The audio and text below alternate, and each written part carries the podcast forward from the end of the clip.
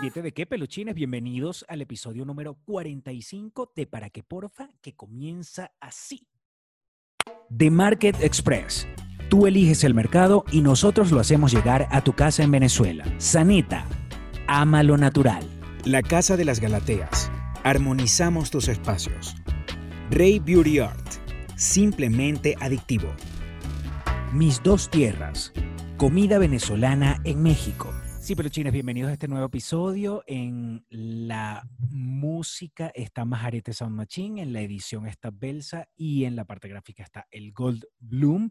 Gracias a todas las personas que se están conectando, no importa de qué dispositivo se estén conectando, no importa en qué momento estén viendo, viendo este video. Gracias simplemente por darle play cuando vieron ahí mi carita y el nombre. Gracias simplemente por haber entrado, gracias por estar acá, gracias a todas las personas que están conectadas en este momento en el chat en vivo, en pleno estreno del episodio, gracias a todas las personas que me dejan comentarios, de verdad, que se toman su tiempo, yo tengo que agradecérselos. Gracias a todos los que son productores ejecutivos de este programa. Gracias a que se conectan conmigo a través del Patreon. Si usted quiere ser productor ejecutivo de este programa y colaborar con este proyecto, aquí abajo está una, en la primera línea de la cajita de descripciones está el link para que usted entre directamente al Patreon de Para que Porfa. Y gracias a todas las personas que se vayan a suscribir en este momento, si no lo han hecho, eso me ayuda para que otras personas también les llegue el video y para que YouTube me dé, aunque sea un centavo de dólar más de lo que me da normalmente. Eh, gracias a los que quieran darle like de una vez, si no, esperen al final del episodio. Y Simplemente gracias, gracias por estar aquí escuchando esta cantidad de pendejadas que a veces digo, pero que no va a suceder hoy. ¿Por qué?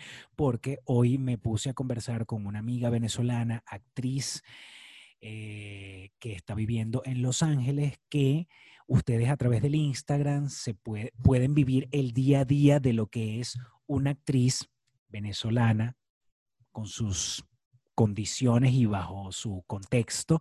Eh, lo que vive ella en la industria de Hollywood. Hicimos muchas comparaciones, echamos muchos cuentos y prácticamente se puede ver un contraste entre lo que vive ella allá en la industria del cine y la televisión en Los Ángeles y lo que vivo yo acá en la industria del cine, la televisión y los comerciales en México. Así que espero que disfruten este episodio. No olviden de suscribirse y de regalarme un like al finalizar y disfruten este rato de conversa deliciosa que tuve con Nina, la talentosísima Nina Rancel. Ahí lo tienen. Bro, ¿para qué porfa? Hello. ¿Cómo estás? Bien, esto ya está grabando. Estás al aire. Anda, al Estás aire. al aire. Tengo la visita. Denme dos segundos para cargar el teléfono. relajada, este, bueno, al aire, pero realmente está grabando, pues. No es que, no es que hay gente en este momento Todos Viendo esto. todos tus fans. ¿Cómo estás, Betty? Bueno, ya ves, aquí ando. Este Este, tan profesional, amigo. ¿ah? Está, o sea, como un profesional, un locutor, una vaina, un entrevistador. Me siento en RCTV. Ajá, ¿Te sientes en Jaime Bailey o no es para tanto? casi, Fren, casi. Sabes que Jaime Bailey y yo somos grandes amigos ahora. ¿Se hicieron amigos después? ¿Están en contacto? O sea, en mi cabeza Jaime y yo somos mejores amigos. En mi, en mi cabeza Jaime y yo, o sea, nos, nos a cada rato. En mi cabeza Henry Cavill y yo estamos casados caminando hacia el altar también. Ah, o sea, no. En mi cabeza Henry Cavill, o sea, es my man. My man. Yo creo, miren, yo creo que es importante que todos los oyentes, que todos tus oyentes, que todos tus fans sepan que el, tipo de persona que tú te traes a esta eh, yo- Tranquila. Que Henry Cavill me, me, ¿sabes? me haga su mujer. Me haga su mujer. Que me, que- por favor, Henry Cavill, hazme tuya. Como tú- Yo te voy a decir una cosa, una frase que se me pegó desde hace tres semanas que empezamos a hablar de él, y es Henry Cavill, escúpeme en la boca. Me encanta. Escúpeme Claro, donde sea. por favor. Escúpeme donde sea. Lo tengo, mi amor, lo tengo montado. Es que me, me da hasta. No, mentira. Esto sí me da pena. A mí nunca me da pena nada. Pero lo- yo tengo ese hombre en mi vision board, mi amor. Y lo tengo de fondo de pantalla en mi celular. Enséñamelo, por favor. Enseña tu- enséñame tu vision ¿Puedo board. compartir? ¿Te puedo compartir mi.? Ah, no, no puedo. O sea, mi, me da pena, marico. Pero me te creo igual. O sea, lo, dale, muéstrame algo, muéstrame serio. algo. te voy a mostrar más serio. Ya. No, O sea, no, está en no, partes de mi board. Quiero, quiero, espérate, pero es que de esas cosas vamos a hablar y no te, y no te creas que no vamos a echarle un vistazo a ese vision board que tienes. Fondo Sí. de pantalla, hermano, fondo de pantalla, porque uno tiene que manifestar lo que uno quiere en la vida. El universo está escuchando siempre. ¿Eso lo dice la actriz o lo dices tú o lo Las dice dos. Nina Rancel? Las dos. Las dos personas. O sea, esta parte de mí ya la logré reconciliar. Eh, o sea, a ver, yo, chamo, yo, yo estoy en un colegio de monjas, ¿entiendes? O sea, en un colegio súper cifrino en Venezuela, de monjas, que era como que, bueno, ok, claro, uno todo se lo pide a Dios y a la Virgen, y sigo pidiéndole todo a Dios y a la Virgen, Ujú. pero en este camino de, bueno, de convertirme en una actriz, me convertí en una tipa bastante hippie. em, y desde que, y mientras más hippie soy, mejor me va. ¿A qué llamas ponerte más hippie? Tengo un vision board. Ah, bueno. Tengo un vision board e hice un curso. E hice un curso para hacer el vision board. ¿Entiendes? O sea, fue como, claro, porque, porque sí, bien hippie, pero al final la niña es el máter. Entonces, ¿sabes? Tengo mi cuaderno, anoto No. toda vaina, tomo notas, aprendo, yo no sé qué, puro la vaina, lo comparo con mis notas, ¿sabes? O sea, Es que de eso justamente quiero hablar. Y viste que te mostré unos minutos antes de que nos conectáramos que yo estaba en pleno show de casting que llega a última hora. en plena, faena, que- en plena faena, te vi, claro que sí. Y de hecho, aquí estoy vestido ahorita de papá joven, porque no sé, no sé tú, pero yo uso uniformes para los castings. De depende de si dicen gimnasio, tengo mi ropa de gimnasio. Si dicen papá que está sentado en una mesa y le da comida a su bebé, como fue el de ahorita, es este. Azul Si el papá- clarito, el papá que está llevando al niño al colegio es otro. Es otro, es lo sí. mismo, No es lo mismo. Lo mismo. Y no, espérate, te a- déjame borrar el número telefónico. Bueno, pero más o menos aquí se ve. Ok, me encanta. 35 años. Me encanta. Forever Young. es que depende, porque si me mandan varios castings el mismo día, tengo que estar cambiando esa vaina. Ah, aquí lo quieren de 40, déjame poner 40. Ah, aquí lo tienen de 32, te lo pongo de 32. No, 21, pero por supuesto, hermano. Aunque Un actor, un actor tiene que dar la edad que La tenga que- su personaje. totalmente. Y una cosa que no sé si tú lo has Para aprendido últimamente, Sunscreen. Es que en, la, en el casting ahora, en el self-tape que uno manda para el casting así de ficción, ya ni siquiera dices la edad, solamente dices tu nombre y dices tu estatura. La edad a- que el director vea si te sirve. Te voy a contar más. En Estados Unidos, en este estado, en el estado de California, me imagino que en Nueva York y los que son como hubs de cine también, es ilegal que te pregunten tu edad. Tú recibes un casting, un- o sea, como, un, como una, un casting notice, un aviso de casting, que te diga, tienes que decir tu nombre, tu estatura y tu edad, y puedes reportarlo ante el Film Commission, la comisión fílmica de California, que es la que se que es como el, el- el- la institución que pone orden en, en, este, en este podcast, se puede hacer groserías, amigos. Sí, sí, ¿estás sí, total, totalmente, relajada. eh, pues el- el- la comisión que pone orden en esta pega se llama California Film Commission, ¿no? Ajá. O LA Film Commission. Y si tú recibes un casting en el que obligatorio que pongas tu edad, puedes reportarlos ante esta institución. Porque es ilegal. ¿Habrá gente que lo hace? ¿Habrá gente que reportará un- una solicitud de casting así? Yo soy, sabes que yo soy demasiado acusoneta, entonces yo iría directo y que, señor, ellos me están pidiendo mi edad. Pero no se los dices a ellos directo, que, que, mira, disculpa, no me, está, me estás pidiendo la edad y no me deberías pedir la edad, no. Lo que pasa es que nunca me ha pasado. Lo que Ah, pasa es ok. que nunca me ha pasado. Pero si me hubiera pasado, sí lo diría y que, sabes que tú no puedes hacer esto, ¿no? Lo único, o sea, lo único que tiene como, como una, una regla un poquito más estricta es que para hacer eh, comerciales de alcohol tienes Ajá. que tener más de 25. Y tienes Entonces, que si- mostrar, eh, demostrar que tengas dicen- la edad. no te dicen como que qué edad tienes, te dicen certifica, o sea, di, háblalo, dilo en voz alta, que tienes más de 25 y efectivamente cuando llegas al set te vamos a pedir tu ID. okay. Pero es ya cuando, o sea, cuando llegaste ya estás contra, ya firmaste el NDA y ya estás en maquillaje y te piden tu ID. Exacto. Aquí también, aquí tienes que decir a cámara. Primero, no, vamos, a, vamos a más o menos a, hacer las a ver cuáles son las similitudes y las diferencias de hacer un casting.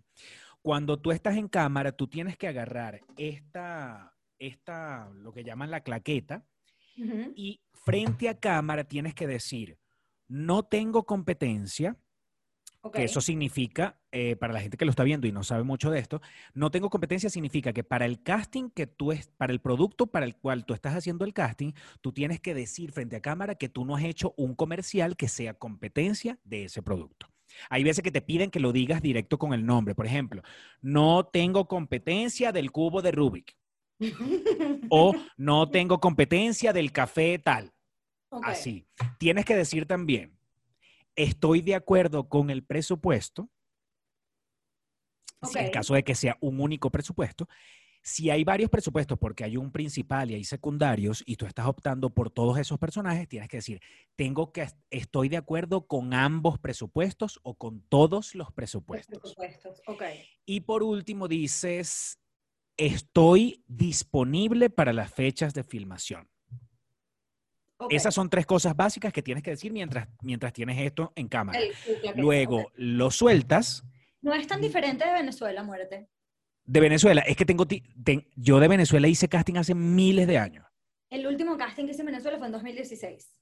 Ajá. O sea, porque ya después, cuando llegué, cuando, cuando estuve como esos meses, o sea, yo, yo me fui a Colombia, mi primera emigración, mi primer round de inmigración y knockout, porque me fue malísimo. me fui a Colombia, después estuve un tiempo en Venezuela como, perdón, esperando esta visa. Entonces, eh, cada vez que me llamaban un casting, era que, mira, yo te quiero mucho, pero yo soy Nina Rancel, yo tengo premios. ¿Me vas pendiente o no? O sea, no, baby, no, e igual, seguí filmando en Venezuela, monté mi obra, ¿sabes? Hice comerciales, hice de pana, de pana. No voy pendiente, no voy pendiente a hacer comercial, no voy pendiente a hacer casting. E igual me llamaban. Y sí se parece bastante a Venezuela en el, o sea, hasta por lo menos el año que yo hice el último casting en Venezuela, que fue en 2016. Pero ¿por qué, por ejemplo, te negabas a hacer un casting? ¿En, ¿en qué casos? Porque me daba flojera hacer un casting. Me daba flojera gastar mi maquillajito, ¿verdad? Mira, hay una vaina que se llama el costo por uso. Ajá. ¿Saben? A mí me costó, ponte, 25 dólares. Cada vez que yo uso esto, me cuesta 0.01 dólares. Okay. Cada vez que yo uso esto, me cuesta 0.02 dólares. Y así va sumando. Entonces, un casting, para que me paguen 50 dólares al día, el costo por uso no me da. No me da. Entonces yo decidí que yo ese año, esos meses que estuve en Venezuela, no iba a hacer casting. Y no hice, e igual hice cosas. Bueno, porque de repente habrá, alguna productora que dice, sí, llámala, llámala que me sirve. Pero yo creo que el porque trabajo... Estaba mi, porque estaba en mi vaina, ¿entiendes? Acá, acá es obviamente, o sea, acá por ejemplo, digo que no a algunos castings porque sé que no me van a traer. Esto yo lo aprendí hace poco, pero ya lo aprendí. Un proyecto te tiene que traer tres cosas básicas. Un proyecto actoral o un proyecto de, eh, eh, empresarial o una oportunidad de trabajo te tiene que traer cualquiera de estas vainas. Te tiene que hacer muy feliz. Tienes que amarlo con pasión. O te tiene que traer experiencia y contactos. O sea, crecimiento profesional. Dices o porque puede ser una cosa o podría ser la otra. Todas esas incluidas en esta segunda categoría. O te tiene que traer plata. Ok. Amor, crecimiento o dinero. Entonces, en esos... En esos eh, Podrías hacer un proyecto que te genere una sola cosa de esas. Claro. Ah, no, por supuesto. Una de esas tres. Si tienen las tres, maravilloso. Claro. Pero por una de esas, ya yo estoy pagando este costo por uso de lo caro que es maquillarse, ¿entiendes? Claro, claro. Ya yo estoy pagando el tiempo que estoy montada en el metro, porque aquí yo no tengo carro, en el metro o en el autobús, yendo para la broma, porque resulta ser que leí el guion y lo amé. Lo amé con locura y digo, no me pagues, no, un coño, no, o que eh, hay un director que admiro y que voy a poder conocer a ese director y trabajar con ese director, aunque el pago sea, una, aunque el pago sea muy malo. O que sea un comercial súper aburrido, súper fastidioso, súper cliché, pero me está pagando burda bien, hermano. Exacto. Como, Sí, o sí. sea, Uno juega, uno juega con las condiciones que uno va leyendo en el, en el casting, este, Ah, en la sí. solicitud de casting. Uno ve, por ejemplo, cuánto van a pagar y dirás, pero es un producto que se va a ver, no sé, en tales países o en tales, me conviene por algo, o de repente a nivel actoral me van a poner a hacer cosas que son interesantes que yo las haga, que sí, voy a tener que echar tiros, voy a tener que montarme en un caballo. una vaina, sí, total. Yo he aceptado trabajos aquí donde me pagan muy poco, pero por ejemplo me maquillan completa, hacen un, un body paint o una vaina, una caracterización increíble y digo, coño, esto para mí vale la pena. Amazing. Sí, sí, sí, sí. Amazing. Como también he visto solicitud de casting y digo, no, ni siquiera lo voy a hacer porque no hay nada que me llame la atención en el casting. Y así. Pero es interesante porque hay mucha gente hay mucha gente que no sabe de este negocio y a mí me da risa cuando, por ejemplo, veo un mensaje por Instagram y me dice, mira, yo estoy llegando a México y, y bueno, no tengo trabajo, yo soy contador público y la, ¿cómo hago para empezar a hacer comerciales? Yo digo, coño, perdóname, lo primero, primerito que te recomiendo es estudia actuación, por lo menos hazte un curso. Es lo mínimo. ¿Por qué? Porque chévere que puedas quedar, chévere que tú tengas, que tú te- seas histriónico o histriónica, pero perdóname, le estás quitando un trabajo a una gente que estudió esta vaina. Entonces, coño, es chimbo. Entonces, Me lo primero es estudiar. Me parece muy bien que se los digas. Yo siento que, bueno, por, por la naturaleza de nuestra profesión, la gente se la toma muy a la ligera. Y entonces yo me pongo muy brava. Y entonces es que, pero no te alteres. No, chamo, porque esta, esta broma es igualito como si yo llegara a donde un cirujano y que, permiso, permiso, a mí me gusta el, a mí me gusta, A mí me gusta cortar. Grey's Anatomy. Como yo veo Grey's Anatomy, dame acá, yo, yo- yo- me parece una falta de respeto. y yo ojo, no es que no tengan talento, porque lo Ah. pueden tener. No es que no Claro tengan talento, porque lo pueden tener. Claro que lo pueden tener. El tema es que un tal, mira, talento que no se pule no sirve para un coño. Ujú. Un talento que no tiene trabajo duro detrás y ahínco y esfuerzo y sudor y lágrimas, no sirve para nada, hermano. Y cualquier actor profesional te lo va a decir. Esta broma es 10% talento, 90% estudio y preparación. Porque tú puedes ser muy talentoso. Todos podemos ser muy talentosos, pero si no, todos, todos podemos ser muy talentosos, pero todos podemos tener un mal día. ¿Qué va a pasar el día que estés en el set y que ya van a filmar? O sea, ya, ya vamos a filmar, ya todo está montado para que tú filmes la escena que te va a ganar el Oscar. Si tuviste un mal día, ese talento, con- si, si tuviste un mal día, tienes más bloqueos para acceder a tu talento. Claro, claro. No tienes recursos, no tienes herramientas de dónde agarrarte. Y Claro. lo que te salva ahí es la técnica, chamo, estoy súper bloqueado, tuve un día malísimo, yo no sé qué, estoy estresada, tengo, o sea, tengo mi familia en Venezuela, tengo coronavirus, tengo lo que sea. Si tú tienes una técnica sólida que te formaste, que puliste con los años, no importa que no tengas el talento, tienes la técnica, recurres a ella, la usas y haces el mismo trabajo. La usas como misma puedes y sacas, claro. El Sí, sí. mismo performance que con un, que si tuvieras un buen día y que tra, la, la, la, la, la, la. Como, como me pasó, y no voy a decir nombres para no echarle paja a nadie, pero me tocó con una actriz hace muchos años que se estaba, WhatsApp se estaba divorciando. Y ese, ella estaba en pleno peo de, de terminar de aquella vaina chimba que, por la que pasa la gente que se divorcia.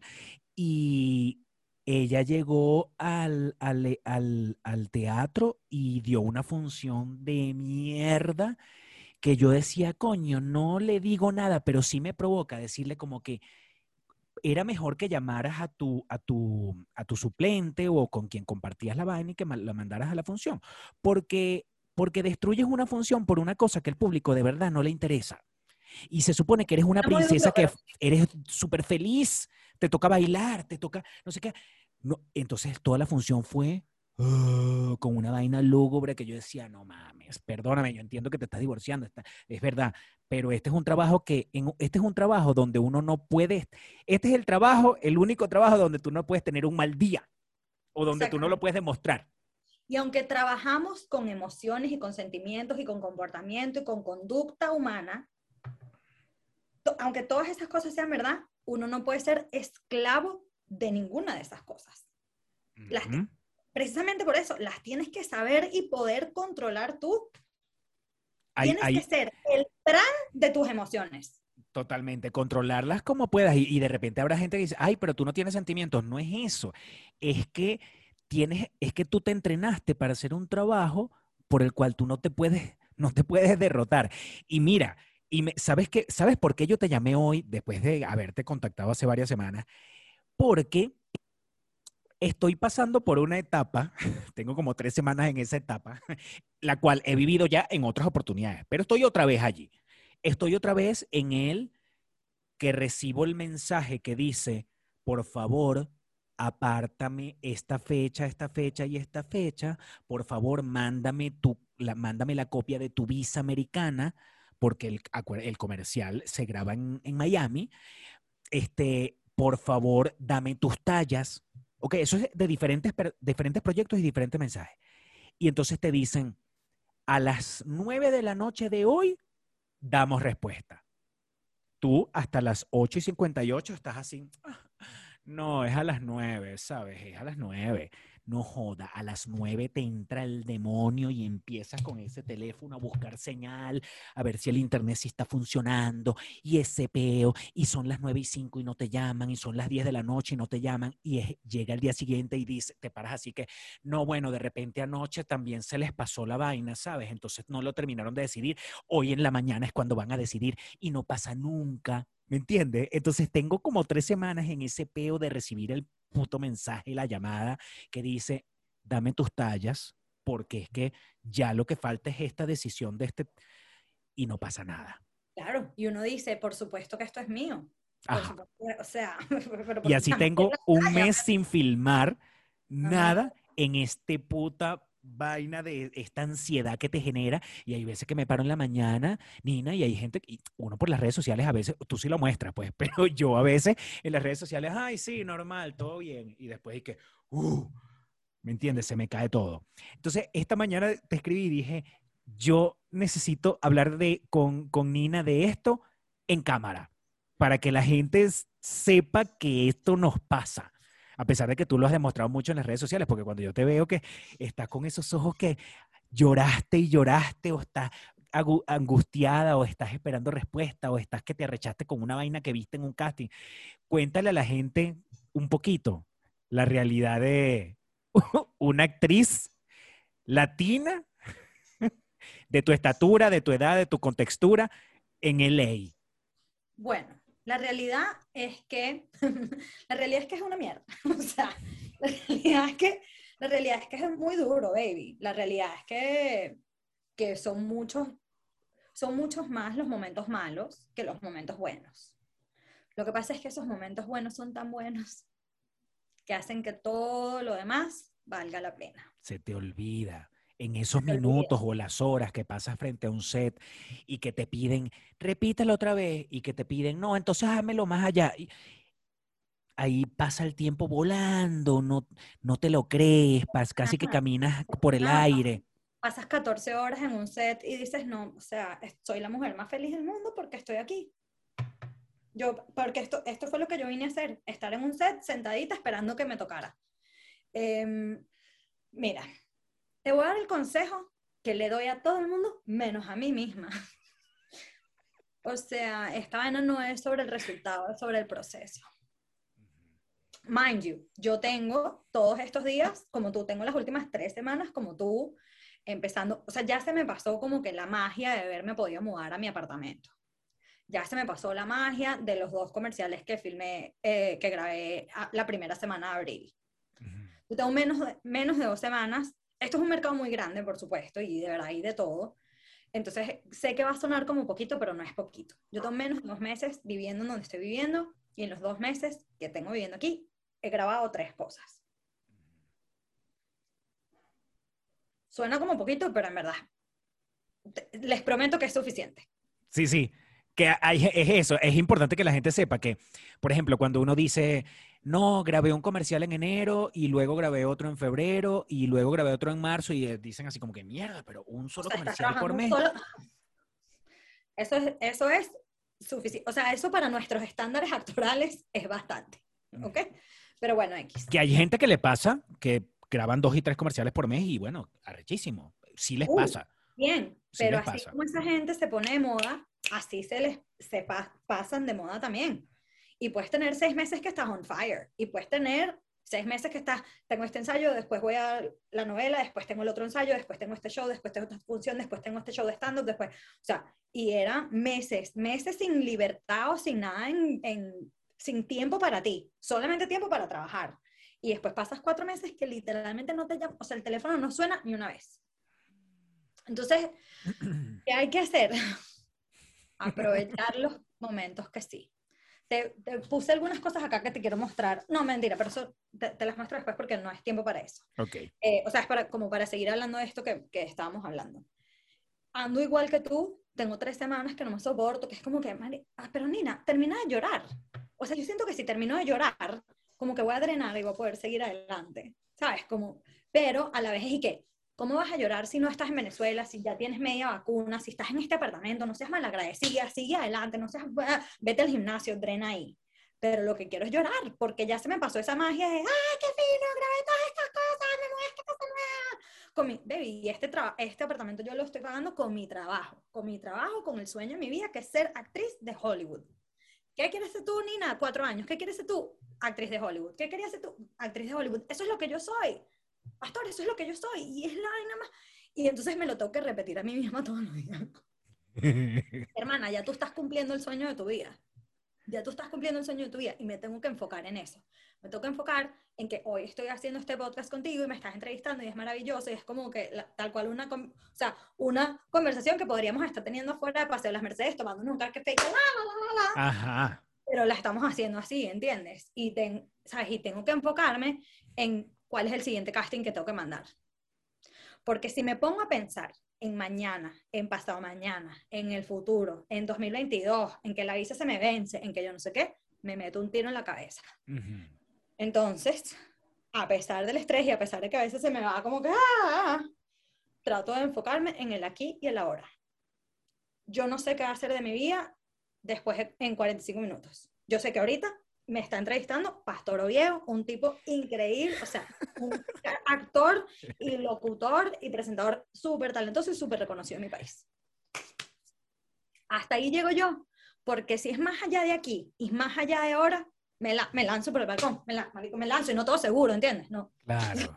Es, es demasiado incierto, es demasiado incierto todo. Es- y incluso para nosotros es tan incierto que no me ha pasado hasta ese punto, pero tengo compañeros que le ha pasado que después de que los confirman, después que les dicen que sí, después que les hacen prueba de vestuario, yo he llegado hasta la prueba de vestuario, después que llegan al set, les dicen, disculpa, la producción quitó tu viñeta del comercial, entonces no vas a hacer el comercial. Claro, Te tengo, te lo te Te- tengo tres, te tienen que pagar el día de trabajo, porque eso está en contrato, ¿no? Pero no te pagan el comercial por el que tú fuiste a trabajar. tres ejemplos, mi amor. Primer día de, pri- perdón. Te voy a comentar los ejemplos de aquí y los ejemplos de Venezuela. En Venezuela una vez me pasó un video con Nuno Gómez. Después de que Nuno, eh, después de que Nuno hizo Chino y Nacho, me voy enamorando. Hizo otro con Chino y Nacho y creo que era Daddy Yankee, o sea, como que otro super mega, yo no sé qué, un video que tuvo un billón de views. Yo grabé una de las viñetas, jamás se me olvidará, pasé tres horas así parada, pastor por mi madre, así parada, para que Fran, que es un maquillador venezolano increíblemente talentoso, me pintara de verde, porque mi personaje era como una, era como una chama que estaba de- eh, disfrazada en marcianita. Ajá. Era el de, el de Cásate conmigo, Que, le- que todos le piden la mano a las parejas. que a todos le piden la mano a las parejas. Entonces, yo estaba, o sea, era como una niña que estaba disfrazada de marcianito y su novio estaba disfrazado de astronauta y entonces estaban en un photo booth y él le pedía matrimonio en el photo booth. Entonces se veía como que Eh, todo en fotos. Ajá. todo en fotos, y yo así, tres horas así parada para que me maquillaran completa de verde. Obviamente grabar con esa gente es lo máximo, grabar con Compostel es súper chévere. Grabamos, terminamos tardísimo, papá, papá. Me llama Nuno, quien es mi amigo, ahora lo amo, un tipo talentosísimo. Me llama que sí, hola, baby. Me da mucha pena contigo, pero la viñeta no va porque a la- al cliente no le gusta cómo volaron las papitas. Esas ese, ese video tenía como un product placement. Ah, sí, sí, Y sí. ese product placement, o sea, en la emoción, lo que hacían estos dos que se estaban comprometiendo era que lanzaban las papitas al aire. Y entonces Ajá. al cliente no le gustó que su producto saliera volando, o al, product, al del product placement no le gustó que su producto saliera volando, y cortaron la viñeta. De nuevo, ya, o sea, ya había filmado, hermano, estaba a punto de salir el video, y uno que sí, hola, no vas a estar en el video que va a tener un billón de views. y dije, no, no, no, por favor. Bueno, X. Pasó. Segunda cosa que me pasó. Primera película aquí. Yo aterricé en esta vaina un primero de, un primero de agosto 2019. Tres semanas después quedé en, una, en mi primera película. Yo estaba, marico, así que no, o sea, no podía la emoción. Yo que soy, ¿qué? Soy la puta ama. Soy la puta ama que en tres semanas yo quedé en mi primera película. Estás loco, soy la puta ama. Pero viviste tu, para quedar en esa película, viviste tu proceso de ver el casting, mandar tu selfie o ir a, ir a casting, Ver el todo, casting. todo. el self-tape, después callback, después otro callback, después quedé. Quedaste, toma el guion para que empieces a estudiar. Maravilloso. Llego a lo que se llama una lectura. Para los que no saben, eh, los- las películas casi nunca se ensayan. Uno sí tiene lo que se llama una lectura de mesa, Ujú. un table read, que es Que es como un semi-ensayo y tal. leer en voz alta, exacto, es leer en voz alta toda la película. Brutal. Abro mi gran guion y que, ah, ¿no recibiste el guion nuevo? Toma, aquí está. Gracias. Yo tenía seis escenas en la película. Cuando leímos esa versión tenía cuatro. Ok, primer coñazo. Ok, ok, tranquila, marica, tienes cuatro escenas en una película de Hollywood, tienes cuatro escenas, no, no, no, no la agradecida. Empezó a leer. Leímos toda la vaina. Tres semanas después, toma tu, esta es tu hora, o sea, tu, tu hora de llamado, tu call sheet, aquí está. Vas a grabar las escenas esta y esta. Y tú, ¿y qué? ¿Y las demás cuando se graban? Mira, no sé, vas a grabar este y este. Yo, ¿qué? pregunté que mira, ajá, pero entonces que vengo otro día, que no, lo que pasa es que tuvimos que condensarte.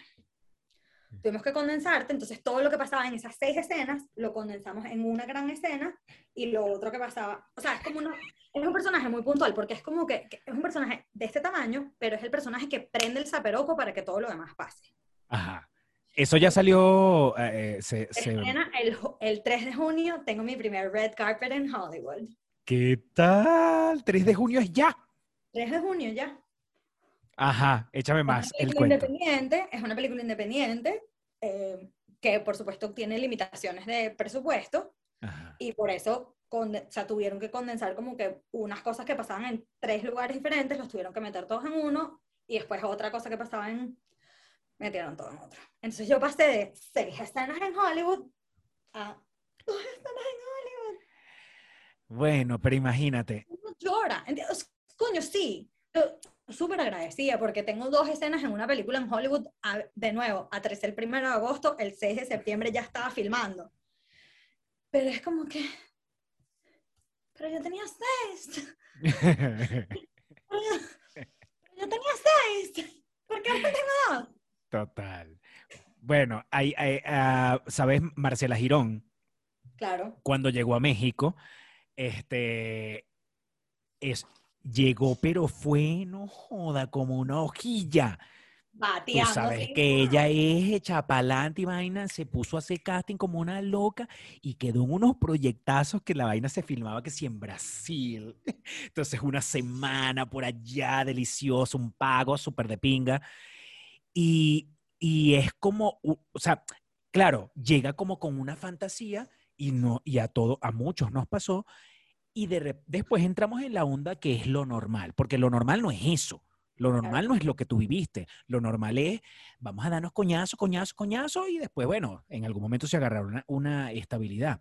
Pero entonces, eh, en tu caso, tú decías, bueno, qué arrechera que no son solo las seis escenas, pero qué bolas que estoy haciéndolo apenas llegué.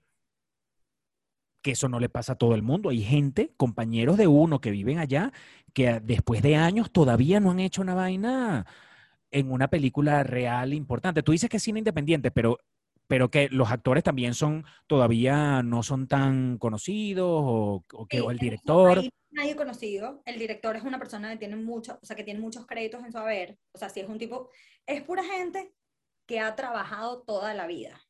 Ok. Si los ves en la calle y dices, esta me suena, y entonces de repente haces como que, bueno, quizá en Grey's Anatomy ella fue enfermera número 3. O sea, ninguno es como súper famoso. Y la gente famosísima que se he conocido son, puros, son puras cosas que, estoy, que me hacen firmar en DA y que no puedo decir dónde estaba. Claro. Pero mi primer, mi primer papel acá, mi primer papel, que está más optimista, era que soy una caraja que caminaba detrás. Pero mi primer papel... Y así seguramente se llamaba. Que- mujer la- que camina mujer atrás. camina- mujer que camina con sombrero, o sea, cualquier vaina. A mí me ha pasado, hombre que camina detrás de la vidriera. Me encanta, me encanta. Y en esa, y en esa de hombre que camina detrás de la vidriera, yo estaba esperando y entonces me acuesto a dormir y de repente el productor se me acerca y me dice, ah, mira, disculpa, no, ya no, ya no vamos a hacer tu escena. Pero toma, toma tu pago. Adiós. Y me pagaron y me fui. Mira, esas partes a mí me encantan. Uno lo ve como que no, uno lo ve como que no, pero mira, una vez me pasó, hice una serie súper grande, hice, se llama Featured Background, que es lo que se llamaría un figurante, es casi un figurante en, en, en Venezuela. O sea, que eres un papel chiquitico, pero que llegas como que, aquí está la carta, eh, tome, ¿qué, ¿qué desea tomar hoy? ¿Qué se va a tomar hoy? ujú. Una serie, serie gigante para HBO. Una vaina, una producción, pastor, que yo nunca me había, había visto una cosa así. O sea, nunca me había ni grabando en Venezuela, o sea, grabando en ninguna parte, yo había visto una vaina Un tan nivel grande. de producción nivel, de eso. Una vaina, y yo dije, claro que es- por, por eso es que esta gente se gana todo. Porque tienen un reglero, ¿entiendes? O sea, una vaina y- absurda. Entonces, mi papel era, can I take your order? So, can I take your order? Yes. Would you like some water? Perfect. I'll be right back. Me volteé y me iba. Te pagan un poquitico más que un extra normal. Pero además te jodes. Porque ya esta cara no puede volver a salir en esa serie por el resto de la vida. A menos que vuelvan a usar el restaurante. A menos que vuelvan a usar el restaurante. Pero si pasado mañana hay una exnovia latina, me jodí. Sí. Si en seis meses, en la próxima temporada, hay una mejor amiga vecina latina, me jodí. Claro. Me jodí para siempre porque ya fui. Can I take your order? May I bring you some water? Thank you. I'll be right back. Cuando llego, me dicen que mira, creo que ya no te vamos a usar porque no nos da tiempo y porque el restaurante parece que, o sea, la locación que consiguieron es más de como que la gente va, pide la vaina y se sienta. Ujú. Creo que no te vamos a usar. Lo siento. Yo que, hermano, no lo sientas. Que yo cobro Exacto, exacto. Te tienen que yo pagar igual, claro. igualito, que yo cobro igualito y después, y después podré tener un papel en esta serie tan fina. Ujú. ¿Entiendes? Y entonces me dio mucha risa porque todas las que estaban como nuevas, o sea, se mataban por estar enfrente de la cámara. Se mataban y que, ¿quién se va? Y las carajitas salían corriendo y yo que, yo veo acá, que tú eres la cámara y yo que... O sea, literalmente sí salí en la escena y se me ve el pelo. Exacto. Y so- eres- solamente tú te reconoces y ya. Y ya. Aquí pasa mucho en los comerciales que cuando tú vas a trabajar de extra en algún comercial, yo, por ejemplo, soy de los que pido, por favor, que no me pongan adelante, porque si no, yo después no puedo hacer un casting para el comercial de la competencia. Exactamente, exactamente. Y somos inteligentísimos que sabemos eso. Hay gente que no lo sabe, pero que después cuando se los dice, cuando se lo dices, hace como, no me importa. O sea, es como que yo quiero estar en la cámara, pero, o sea, ¿qué, qué te pasa? ¿Que quieres estar tú en la cámara? No, también, tú también. Y yo que no, hermana, yo te estoy dando un el mejor consejo que te han podido dar en tu puta vida. Porque hay una cosa que a mí me da mucha raya, es que los actores tenemos fama de que somos muy malos, los unos con los otros. Y si tú eres un actor de verdad, si tú eres un artista de verdad, es como que vamos todos, chamos, codo a codo juntos porque sabemos lo difícil que es. Armamos, armemos este peo por la comida, no nos, est- mira la hora que es, vamos juntos. Y yo a la que me consigo, que se pone con esa buena y que, que eh, o sea, lo que pasa es que quiero, ¿sabes? Como que figurar yo y lanzarla a ella, ¿sabes? La empujo contra el autobús para yo figurar. Yo que tú no has estudiado un coño en tu vida, ¿verdad? Tú no sabes quién es Stanislavski, o sea, a ti te sa- o sea, tú no sabes No, método, Esa gente, yo creo que simplemente este peo no es su negocio. Y te lo digo porque también en los comerciales pasa mucho que No si, si a ti te dan, famosas mañanas y que hermano, uy, Si a ti te ponen adelante y se va a ver tu cara, evidentemente te van a pagar más, es verdad. No es que te van a pagar como el protagonista del comercial, pero sí te van a pagar más. Aquí, aquí te pagan aquí más. No, aquí no. Aquí ganas igualito los mismos 100, 200 dólares.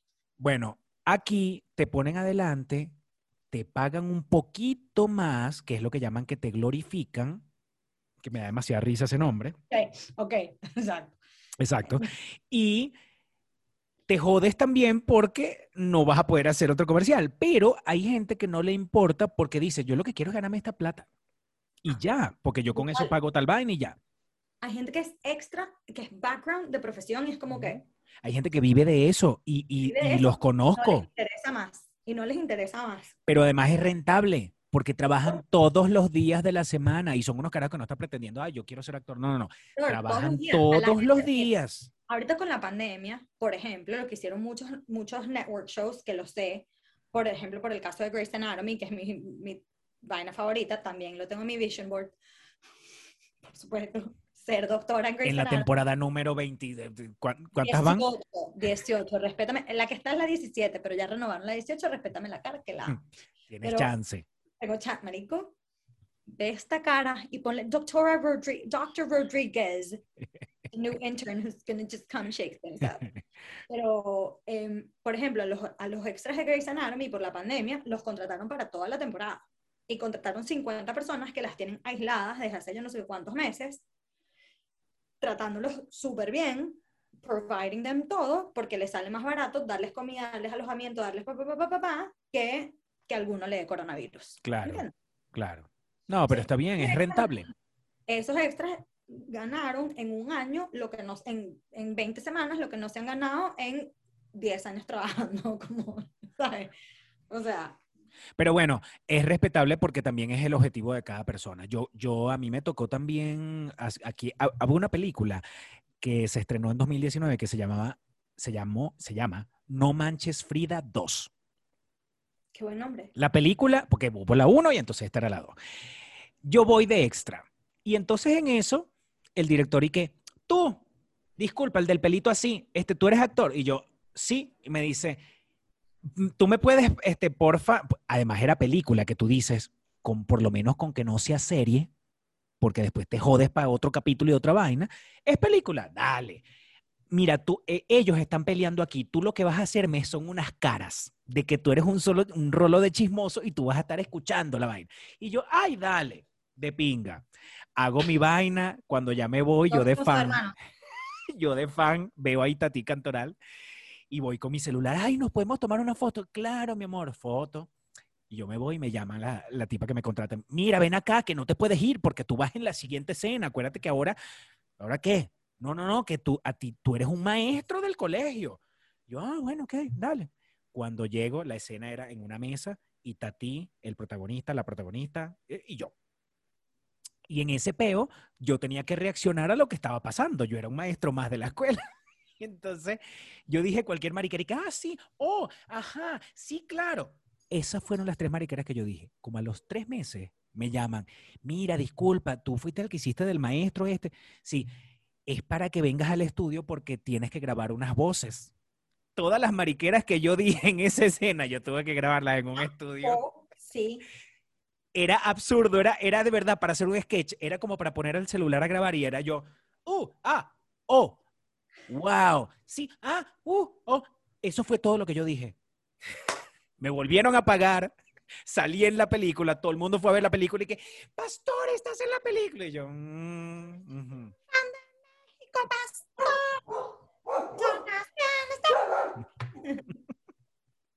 Llevo tu. No, vale, qué bolas.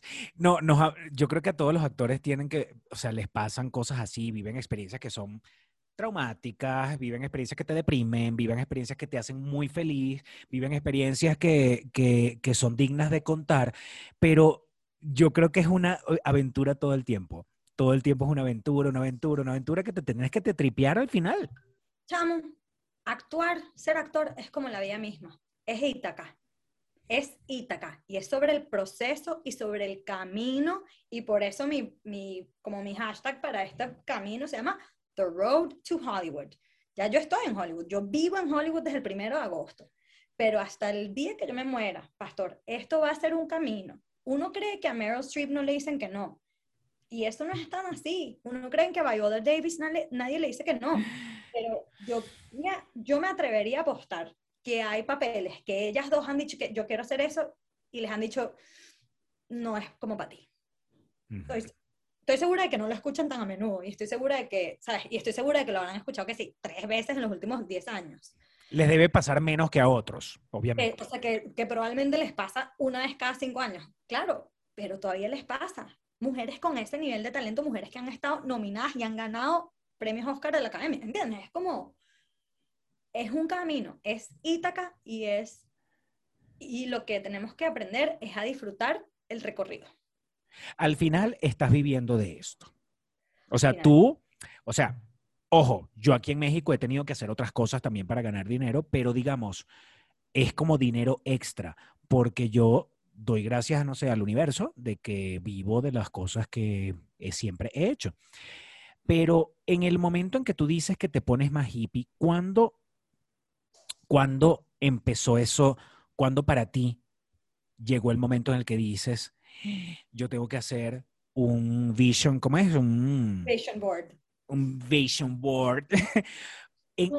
¿Te, cayó la locha en algún momento? Sí, sí, cuando entendí que yo, que yo no me estaba conectando con esa cosa bonita de, del amor que siento por hacer esto, sino que me, está, me estaba conectando con mis miedos y no con mis pasiones como, o sea, yo necesito terminar de triunfar en esta vaina, porque si no triunfo en esta vaina, entonces me toca devolver a Venezuela, y si me devuelvo a Venezuela, ¿cómo hago? El chavismo me va a meter presa, y entonces, o sea, era como, o sea, marico, yo tengo que quedar en esta vaina, porque entonces si quedo en esta vaina, cuando quede en esta vaina puedo imprimir esto y lo muestro para cuando me tenga que renovar mi visa, y entonces me tienen que dar este papel, porque con este papel de repente me, me entrevistan para poder... Eso no es así. Si uno es hippie, uno sabe que el universo te está escuchando. Y entonces el universo, tú estás diciendo, yo tengo que quedar en esta vaina porque si no quedo me tengo que volver. El universo lo último que escucha es, no quedo. El universo lo último que escucha es regresarse a Venezuela.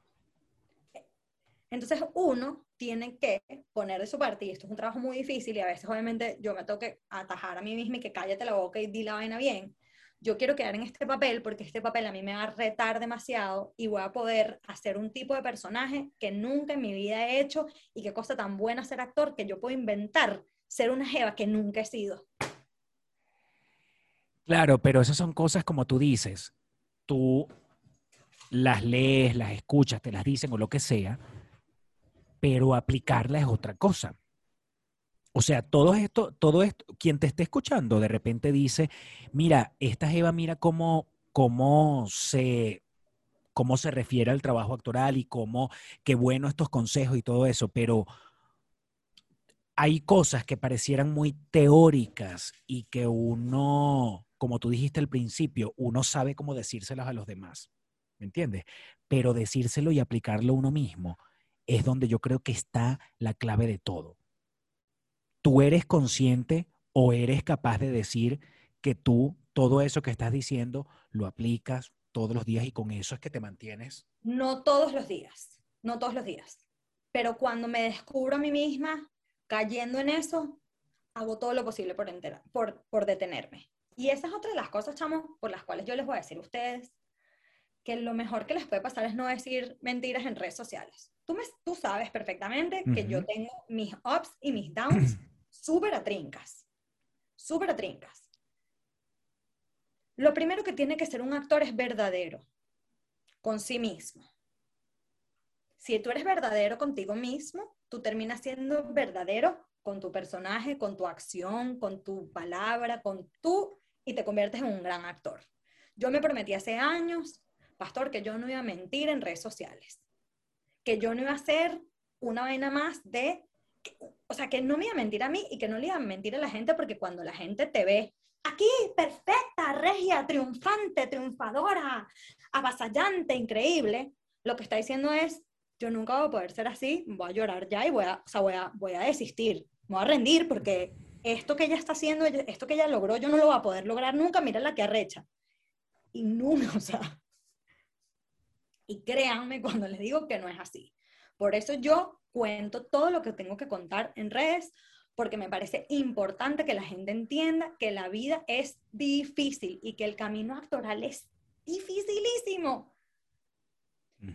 Y solamente tenemos una opción. Seguir. Rendirse no es. Ya hemos llegado hasta acá. Sí.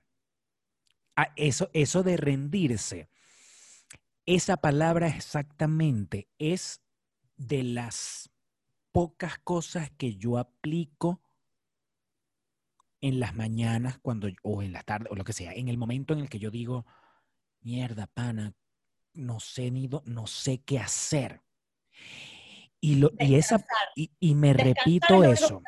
Rendirse no, descansar de bolas, llorar de bolas, chamo, yo, o sea, es necesario, hay que drenar, porque si no uno se queda con todo eso y es muy, y es muy duro y es horrible, y sobre todo uno que está solo, chamo. Pero sabes qué, qué increíble que me digas lo de descansar, porque sabes una cosa, una de las, por ejemplo, hoy me lo dije, hoy ese casting que tú estás viendo, ese casting me lo mandaron ayer, ¿verdad? Y ya hasta hoy a las 7 de la noche yo tenía chance, pero cuando me llegó ayer, yo lo vi por encima y dije, no, no, no, no, no, no, no es para mí. No, I'm not feeling it, not feeling it. Y entonces yo dije, hoy yo voy a hablar con Nina. Déjame meterme a ver el casting de qué va. Cuando veo, yo digo, coño, pero si, si entro en el personaje, le escribo a mi booker y le digo, disculpa, ¿me da chance de enviarte este casting? Sí, pero eh, ¿cuánto tiempo me das? Ya. No joda, me metí a bañar y mientras me bañaba decía, no voy a parar, no voy a parar, no voy a parar, no voy a parar, no voy a parar. Y hice mi, me afeité la vaina, hice mi casting y dije, mira, ¿sabes qué? De repente no me quedo en el, en el con el comercial. Pero, pero digo, mi trabajo lo hice. Mi trabajo fue hacer el casting. Esa, eso es lo que te iba a decir. Eso es lo que te iba a decir, pastor. Nuestro, nuestro trabajo es hacer castings nuestro trabajo no es ir al set, nuestro trabajo es hacer el casting, por las buenas, por las malas, por las regulares, otros días buenos, otros días mejores, proyectos malos, peor. Nuestro trabajo es conseguir un body of work del que podamos estar orgullosos. Y eso solamente lo logramos haciendo los castings. Y ojo, y tenemos todo el derecho a decir, este no. ¿Por qué? Porque no me da la puta gana, porque no me da la puta gana desnudarme por cero dólares. No quiero no quiero, sorry, no quiero. Si me van a ver las tetas, me van a tener que pagar un platal. O sea, ¿entiendes? O sea, si yo le voy a tener que dar esa noticia a mi mamá, que mamá, mira, para que supieras que en la próxima película de Steven Spielberg salgo desnuda. Pero Steven Spielberg me está haciendo cena y me está, ¿sabes? me está invitando a su casa en París porque nos hicimos amigos. ¿Entiendes? O sea, si yo voy a tener que darle un infarto a mi mamá, que valga la pena, ¿entiendes? No me voy a desnudar por cero dólares no voy a probar la marihuana por cero dólares, no, ¿sabes? Es como, uno tiene el derecho de ponerse sus límites y decir, hasta aquí llego yo. Así como también tienes el derecho de, des, o sea que me lo pregunto, tienes también el derecho de deprimirte, porque somos humanos, obviamente, y también y de te pregunto, y de quejarnos, claro. Tienes derecho a quejarte, tienes derecho a descansar, tienes derecho a llorar, tienes derecho a frustrarte. Lo único a lo que no tienes derecho es a rendirte, pastor. Todo lo demás se puede. Y bueno, y lanzarte por el balcón. tenemos, eh, me siento como en una conferencia de Tim Robbins. Dora la motivadora. ¿cómo es que se llama el, cómo es que se llama el este Dora la motivadora at your service. no, hay otra cosa que también quería este, conversar contigo ahorita ya para terminar y es, este, lo, eh, ¿tenemos derecho a echar carro en algún momento? Sí. ¿Tú qué, ¿Tú qué dices de eso? De hecho, de hecho, si tú no te das a ti mismo, si un actor, una persona, que puede estar trabajando en medicina, eh, floristería, eh, ¿sabes? Arreglos florales, taxista, Uber, actor, lo que tú quieras, si tú no te procuras a ti mismo estos espacios y estos momentos para descansar, el cuerpo lo va a hacer por ti y lo va a hacer en el momento menos, en el momento menos perfecto para que lo hagas. ¿Cuántas veces no te pasó, baby, que estabas en Venezuela y estabas súper paqueteado y llegaba el día de la escena más importante o llegaba el día de la función más importante y tenías gripe? ¿Cuánto tiempo, cuántas veces no te pasó el día más importante que tenías que hacer la ejecución de Digital? Estabas ronco. Si no le das esos espacios a tu cuerpo, esos, esos tiempos, y no tienen que ser seis días, marico, porque ahorita quién coño tiene seis días para agarrar seis de vacaciones, pero una tarde o un domingo, que puedas no hacer nada o que puedas hacer lo que te hace feliz aparte de tu No, no, pero yo no me refiero a una tarde o un domingo que es más tiene más sentido. Yo me refiero a un lunes, un martes que digas no me da no me da la gana. Me da puta gana, claro que la tienes. Hazlo, Claro, no lo puedes, o sea, mi, recomendación sería que no lo hagas todos los días, ¿no? Pero que lo hagas una vez a la semana, que lo hagas una vez cada dos semanas, que lo hagas cuando lo necesites, porque si no tu cuerpo va a ser y que, no puedo más, no puedo más, es para que sepas, te estoy informando que no puedo más y que nos va a dar fiebre, para ver si te quedas tres días en la cama. Y yo no sé tú, pero yo ahorita no tengo el lujo, no me puedo dar el lujo de pasar tres días en cama. Yo tampoco, claro. Puedo buscar tres horas un martes. ¿Entiendes? busca tres horas un martes para que, para que, para que no me vaya la fiebre después. Sí, pero yo tengo una vaina de que yo no sé por qué me he metido en la cabeza. Que, yo, por ejemplo, quiero. Porque eres inmigrante. Puede ser. Yo digo, el viernes, el día viernes, yo necesito recordar mi semana y, y no sentirme como la mierda porque eché carro. Yo necesito terminar la semana y decir, no joda, vale, de repente no, me quedé en los trabajos. primero, tú no estás echando carro por hacer una pausa de un par de horas cuando puedas. Segundo, yo-yo ma, es decir, el, uno de los chelistas más importantes de todos los tiempos, decía que 10 minutos de práctica eran más de práctica concentrada y concienzuda eran más útiles que 60 minutos de práctica de, una práctica medio dispersa. Casi segura que era yo-yo ma, me, me disculpan si estoy citando mal. Chamo, cuando uno quiere descansar, lo que yo he descubierto es que uno se, se convierte en una persona más eficiente. ¿A qué me refiero con esto? Hoy es, mar, hoy es martes, ¿no? Hoy es martes.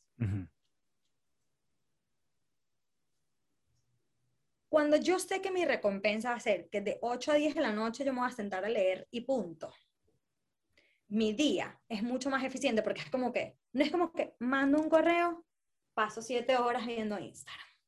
Mando no sé qué, paso tres días peleando con chavistas por Twitter. Mando, no, chamo, es como correo, taca, taca, taca, taca, taca, taca, taca, taca, ok, break de agua, taca, taca, taca, taca, taca, taca, mira, estoy lista antes de las ocho, tengo cuatro horas adelante de mí para poder descansar. Sí, hay que ponerse sistemático y hay que, yo creo que también hay que darse los premios, o sea, obligarse a, tu premio va a ser que te vas a hacer el café con leche y te lo vas a sentar, tomar sentado viendo televisión. Ok, sí lo vas a hacer, solo que primero sal de todas tus vainas y después te das el premio, no te lo dejas antes. Te, te autorrecompensas por haber hecho todo lo que tenías que hacer con tu café sentado en la televisión en vez de sentado sobre la laptop y que, ah, me falta tal vaina y tengo que editar esto y tengo que... No hay necesidad. Yo aprendí esto por las malas, porque el año pasado, de verdad, con la pandemia yo me volví loca y trabajé una cantidad absurda de horas y me quedé sin voz y me quedé, o sea, y, ¿sabes? Me, torta, eh, ¿cómo es que eh, bruta, ciega, sordomuda, torpetraste, testaruda, o sea, todo mal, gorda, fea, antipática, amargada, infeliz, pobre, o sea, porque además trabajaban 25 mil horas, pero entonces cobraba que si 3 dólares la hora por desesperada. Y en una de esas mi cuerpo sí que, para que sepas que nos va amigdalitis en un país donde no hay antibióticos. O sea, donde sí hay, pero no los puedes pagar. ¿Entiendes? El cuerpo te lo va a pedir. Y, algo, y, si el cuerpo te lo pide, dale. Como pitbull. Sí, chamo, porque es que es un peligro. Uno se, uno se, uno se parte, uno se parte el culo trabajando a veces de una manera muy innecesaria. A veces unos extremos que no, que no son saludables el descanso es tan importante, el descanso y el sueño son tan importantes para la vida de un actor como el actual work. Como aprenderte tus vainas y lo que sea. Bueno, mira, este, muéstrame lo que tenías allí. Ah, esta es una cosa estúpida que te quería mostrar. Es cualquier vaina, pero a mí me hace muy feliz. Yo acá tengo, en unos papeles muy lindos que compré solamente para esto, unas listas de verbos. ¿Sabes qué? Eh, bueno, para los que no saben, el método, eh, el método que cada vez se usa menos, pero es como que el- uno de los sistemas que cambió la actuación como la conocemos, eh, uno de los, de los fundamentos del método es que cada escena, cada película, cada obra, cada todo, tiene unas acciones que la guían. Tiene unas acciones que durante toda la obra son el objetivo de los personajes. Ok. Entonces, un actor, cuando recibe, cuando recibe sus escenas para un casting, para lo que sea, lo primero que uno debería hacer es el análisis de texto y decir, ¿qué quiere esta persona? ¿Qué quiere esta caraja? Esta Ujú. caraja quiere matar a su mamá. Ujú. Esta otra quiere salvar a su mamá. Entonces yo tengo una lista de verbos, aquí hay casi 400 verbos, y todos los días reviso mi lista de verbos. Estas, estas listas las cambio a menudo, las cambio a menudo como para no repetir y para retarme yo también, porque no es lo mismo, sal, no es lo mismo pensar que plantearse. Son dos acciones, son dos acciones que si pueden parecer bastante, se pueden parecer bastante, no son lo mismo. Ujú. Entonces, yo tengo como estas, esta chule, estas chuletas de casi 400 verbos y después de grabar mis castings, uso una de estas para divertirme y le doy como otra vuelta a la escena. Y hago de repente la misma escena, pero en vez de organizando, rechazando. En vez de malcriando, aplastando. En vez de, están todos en inglés porque bueno, estoy trabajando en inglés, ¿no? Pero... es como Pero una que, ¿en qué te, en qué te, o sea, realmente, cuál es el objetivo tuyo de usarlo o de hacerlo así? Sobre ejercitar- todo después de, sobre todo después de grabar, de grabar tu casting. Ejercitar mi músculo actoral, es lo único.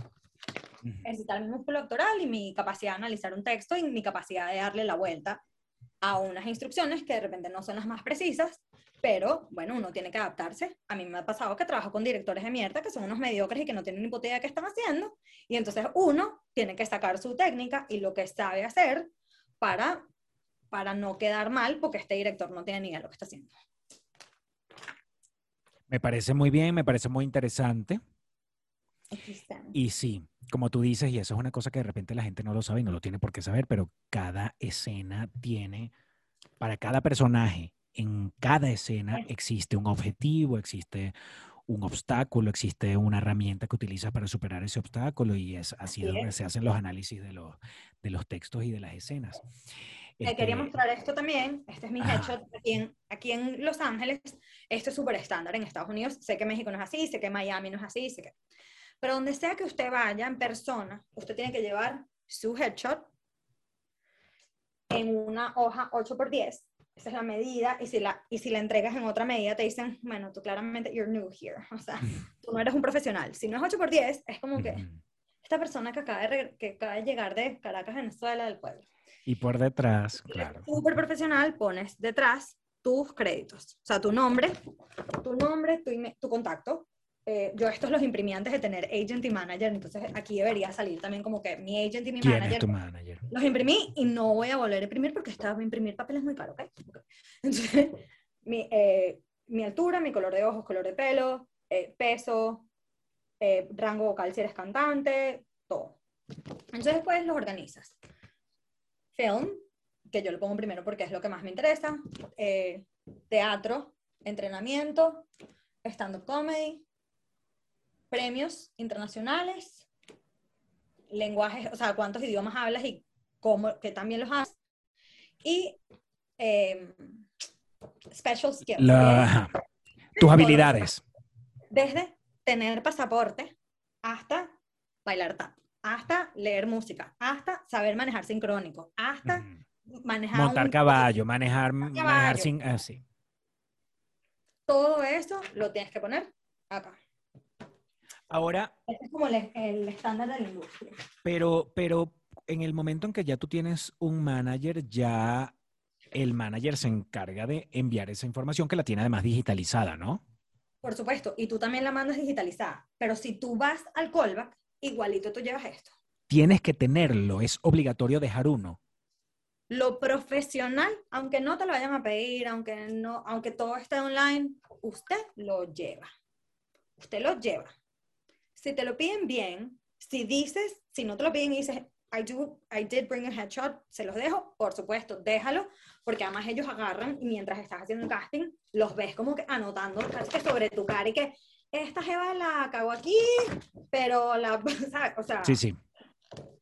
no, yo si tengo un casting, no salgo de mi casa sin esta copia. Y si se, y si se me olvidó, lo tengo en un PDF en el, en el, En el celular y- para mandarlo por WhatsApp. y si se me olvidó, pero tengo tiempo y voy temprano, que casi siempre hago porque soy actriz de verdad y los actores que llegamos a la hora estamos tarde, me devuelvo y busco esta mierda.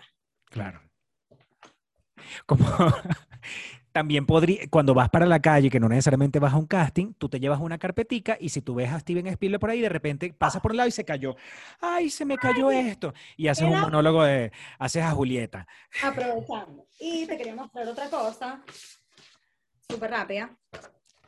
En, en todos los castings serios de este país, uno recibe sus sides. ¿Qué son los sides? Los sides son las escenas.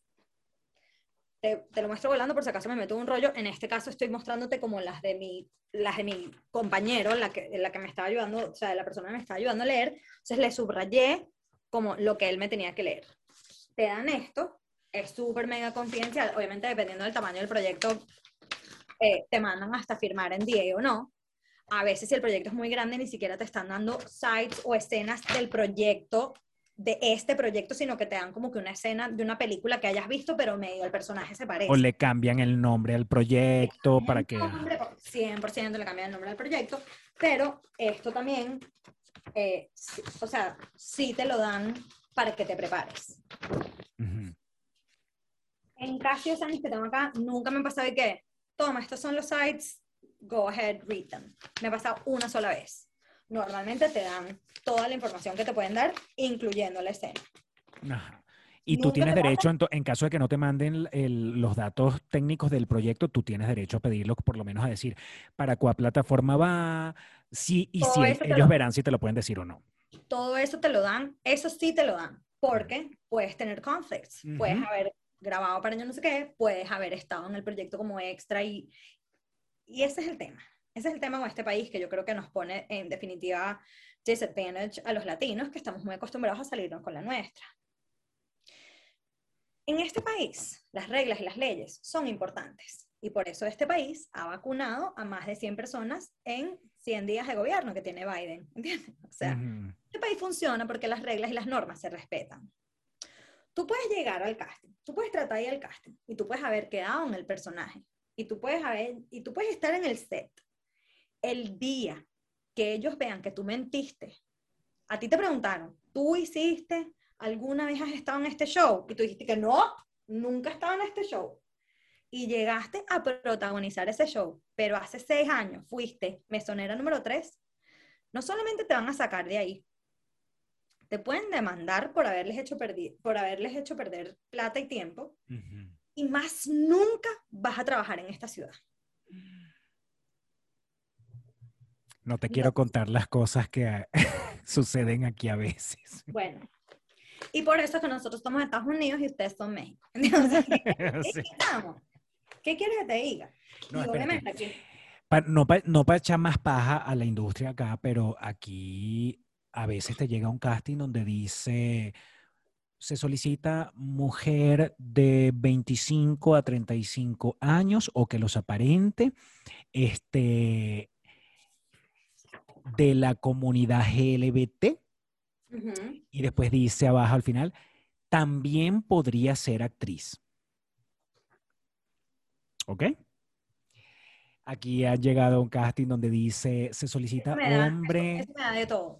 Eso me da de todo. Perdón, pero es que me da de todo, chamo. Porque mi trabajo es ser quien tú quieras. Se solicita hombre de 45 años aproximadamente eh, con look de indocumentado centroamericano. Que uno ve la vaina y uno dice, ¿cuál será el vestuario? ¿Cuál es o, el vestuario correcto para esto? Debo tener mi propio vestuario. de Estaba cruzando Rio Grande. o este, se solicita fulanito de tal edad, tal edad, eh, favor, no, no sobrepeso, este, con cuerpo estéticamente aceptable. ¿Qué coño significa eso? Aquí también, aquí también te dan un type, pero un poquito más un type te puede demandar. Cualquier huevón puede salir a demandarte por discriminar. Por gordofóbico, transfóbico, LGBTfóbico, o sea. Todas las fobias. Y eso me encanta. Otra cosa que te quería mostrar es, ya este es como que mi vaina, voy a tratar de no tapar esto para que nadie me demande. Lo primero que uno hace, señores, eh, público adorado, lo primero que uno hace cuando recibe sus sites es, bueno, yo me pongo aquí como, como eh, chuleta de cuándo, o sea, para qué plataforma es, cuándo lo tengo que entregar, quién me lo mandó, si es con mi agent, si es con mi manager, si lo conseguí por mi lado, cuál es el deadline, yo no sé qué. Lo primero que uno hace es leer lo segundo que uno hace es, ¿qué quiere esta persona? ¿Cuál es el objetivo de esta tipa? El mm. objetivo de esta tipa es hablar con su hija. Puede ser que lo logre, puede ser que no. ¿Cómo lo logra? Es lo que pasa en la escena. Pero uno tiene que saber qué es lo que quiere, porque así se te olviden tus líneas. Esta vaina está ahí como una brújula yendo al norte. No importa que yo no diga hello, coma, how are you. Si digo, hi baby, how's it going? porque mi, ese es mi norte, hablar con mi hija y estar con ella. Y acá tienes otras pequeñas acciones que también son parte de la escena y, las, y ese es tu trabajo como actor, las tienes que de verdad descifrar tú y hacerlas reales para ti. Y tienes que hacer tus propias sustituciones. Porque a mí, yo nunca he trabajado con esta chamita que va a ser actriz, ¿verdad? Yo no soy mamá. Y esta niña, yo nunca me había visto. Pero entonces yo tengo que imaginar, ¿con quién estoy hablando yo? ¿Qué voz estoy escuchando yo en mi cabeza que me hace llorar como si estuviera hablando con una hija que no tengo? Y en mi cabeza es, estoy escuchando a mi Pedro ladrar, a mi Pedro, a mi perro ladrar. Y eso a mí me vuelve mierda. Me vuelve mierda como yo necesito estar aquí. Porque esa niña a mí, me, la verdad es que en la vida real me sabe mierda porque no es mi hija. Entonces, yo hago una cosa que se llama sustitución, que es que me imagino a mi perro ladrando y me destruye. Tú lo cambias por algo que te motive y te genere el mismo, lo que necesita el personaje. Pero si un, mira, si un actor le entregan los sites y llega solamente con la vaina que aquí hablo, aquí hablo, aquí hablo, aquí hablo, se ha dicho, bótenlo. Se ha dicho, no sabe lo que está haciendo. Uno tiene que tener preguntas, anotaciones, cosas que me cuestiono. Si no me pasa esto, ¿cómo hago para que me pase esto? Si no es porque la niña me, si, si, si la niña me sabe mierda, que me sabe mierda, ¿Cómo hago para que no me sepa mierda? ¿A quién estoy escuchando yo para que no me sepa mierda? Y todas esas cosas las tengo que anotar para que cuando haga el casting yo las pueda ver. ¿Eh? Una vez un actor que anotó. Un actor que tiene notas en la parte de atrás porque tampoco le cabía. Claro. Así es la vaina. Bueno, la verdad es que... Apenas acabé de sonar. Espero verte muy pronto en algún proyecto por acá, si no es en el cine, si es en la televisión, en donde sea. Mucha mierda, gracias por este rato y nos seguimos viendo por las redes sociales. Sí, ¿cuándo, ¿cuándo puedo ver esto? Mañana. el link, se te va a olvidar. No, no, no, mañana. Mañana mismo, Mañana mismo. Esta gente, pero qué eficiencia de migrantes. eficiencia de migrantes. Te mando un beso y gracias por este rato. De verdad, mucha mierda, mucha, mucha, mucha mierda. Para ti también. Ahí vamos. proceso, chamo. No nos queda otra. Te, quiero mucho. Gracias por la invitación. Beso. Bye. Bro, para que porfa. Peluchines, espero que hayan disfrutado este rato con Nina Rancel, que muy pronto la vamos a ver en alguna de estas películas o series o proyectos importantísimos de Hollywood. Estoy seguro que sí. Y regálenme un like si les gustó el video. No olviden suscribirse. Si quieren dejarme un comentario también, son bienvenidos. Gracias a todas las personas que estuvieron en el chat en vivo. Y si usted quiere convertirse en productor ejecutivo de este programa, aquí abajo en la cajita de descripciones está el link para que entre directo al Patreon. Nos vemos en el próximo episodio, que puede ser de Para que Porfa o puede ser de Ponte tú. Bye. Chinchines que están regados por todas partes del mundo, pero que tienen gente en Maracay, Estado Aragua, Venezuela, y quieren hacerle llegar diferentes artículos de supermercado, como alimentos, como artículos de aseo personal. Este, entre los alimentos puedes elegir frutas, hortalizas, verduras, todo, harina, pan, huevos, queso, carnes, leche, todo. Todo eso se lo puedes hacer llegar a tu gente en Maracay. Y no es ni siquiera Maracay, es la gran Maracay. Tienes que hacerlo con The Market Express, porque no importa el país donde estés, tú simplemente entras a su página, eliges el producto que puede ser detallado o puedes elegirlo en combo también, porque tienen diferentes combos, y ellos se encargan de hacerlo llegar a las casas de cada persona. Ya sabes, tú eliges el mercado y ellos se encargan de hacerlo llegar a su casa en Venezuela. Desde hace tiempo vengo hablando de Saneta Natural Company. ¿Por qué? Porque desde que nació, Saneta ha sido pionera en elaborar productos que tienen que ver con un superalimento, que es la moringa que proviene del árbol de moringa. Si no tienen información sobre eso, simplemente escriban moringa en Google y ahí les va a aparecer toda la, toda la información y todos los beneficios que tiene. Pero ahora viene con algo nuevo. Son harinas sin gluten. Tienen harina de arroz, harina de plátano, harina de auyama, harina de remolacha y harina de yuca. Todo eso sin gluten para las diferentes preparaciones que ustedes quieran hacer o simplemente si tienen alguna condición celíaca o alguna condición de salud que necesiten consumir alimentos sin gluten, allí los tienen. Los consiguen en los mejores establecimientos de toda Venezuela y es de Saneta Natural Company porque Saneta ama lo natural. Si estás en Ciudad de México o en cualquier parte de la República Mexicana y por alguna razón quieres hacer un cambio positivo a tu look, tienes que aprovechar que está Rey Beauty Art aquí en el país. Ya sabes, desde Venezuela para el mundo, pero ahorita lo tenemos aquí en Ciudad de México para darle un toque especial a tu look. Ya sabes que tienes a Rey Beauty Art simplemente adictivo. Para comer comida venezolana hay muchas opciones, pero acá en Ciudad de México doy garantía de que una de las mejores es mis dos tierras. Ahí vas a conseguir dentro de su menú los alimentos más básicos y los platos más básicos venezolanos que te pueden gustar, como son cachapas, pequeños, pastelitos, empanadas, eh, patacones y también tienen hamburguesas. Así que si quieres comer delicioso, comida venezolana en México, tienes que ir a mis dos tierras. Para la gente que está en Ciudad de México y quiere darle un toque especial a los rincones de su casa, pueden hacerlo con plantas, pero no con cualquier planta. Deberían llamar a la Casa de las Galateas porque tienen, además de las plantas, tienen todo un concepto. Porque en la Casa de las Galateas armonizamos tus espacios. Bro, para que porfa